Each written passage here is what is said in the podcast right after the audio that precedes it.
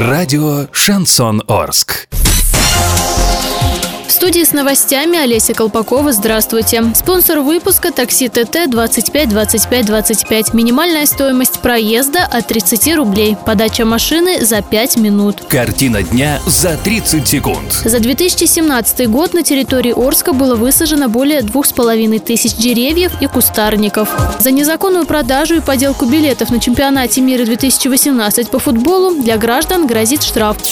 Подробнее обо всем. Подробнее обо всем. В прошедшем году были изменены места дислокации двух станций контроля атмосферного воздуха. За год на территории Орска было высажено более двух с половиной тысяч деревьев и кустарников. Всего на природоохранные мероприятия было направлено более 89 миллионов рублей. Об этом на горсовете сказал глава Орска Андрей Одинцов.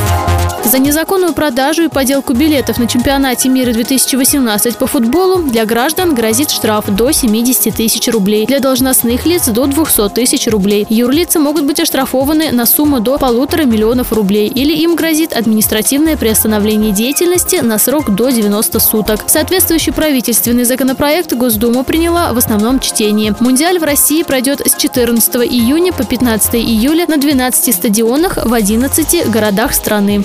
Доллар 56.39, евро 69.45. Сообщайте на важные новости по телефону Ворске 30 30 56. Подробности, фото и видео отчеты доступны на сайте урал56.ру. Напомню, спонсор выпуска такси ТТ 25 25 25. Олеся Колпакова, радио «Шансон Ворске».